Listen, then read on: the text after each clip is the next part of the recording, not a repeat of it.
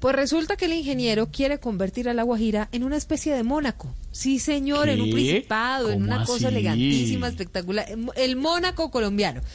Si Duque quería convertir el país en el Silicon Valley de la región, Sí. Rodolfo Hernández quiere convertir La Guajira en el Mónaco de, de- de- de la región. ¿De dónde se sacarán la inspiración para esas ideas? Bueno, Yo no sé. no, no.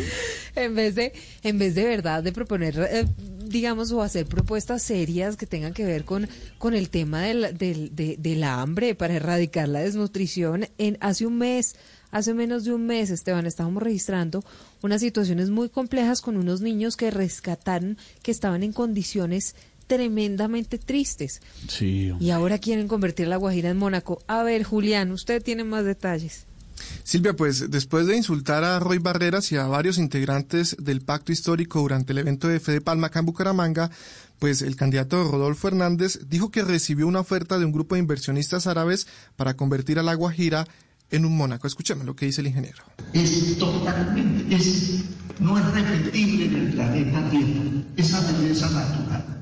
Entonces, le- en los hoteles, digo, no, primero hay que hacer es un puerto como Mónaco para que llegue el yate de los ricos del mundo.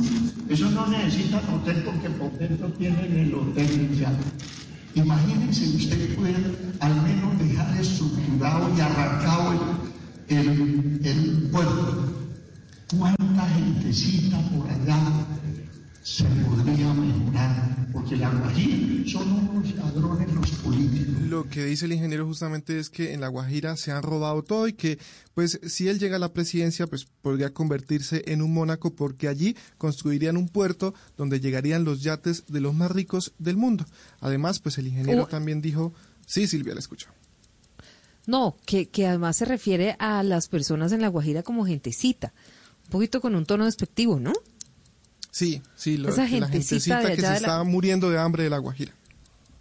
No, pues a la gentecita que se está muriendo de hambre de La Guajira no necesita gente rica que lleguen con yates. Lo que necesita es que no se roben la plata y que les ayuden justamente a eso, a no morirse de hambre. ¿Qué más dijo Julián?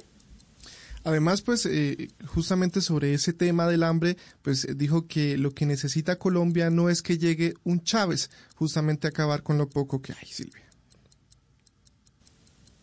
Bueno, Esteban, ¿cómo le quedó el ojo? No, no, no, no, no. Bueno, ay, Dios mío. Y falta, la van a embarrar ampliamente en estos días, Silvia. Ampliamente, desde las dos campañas, me imagino. A mí, a, a mí de verdad que me da vergüenza.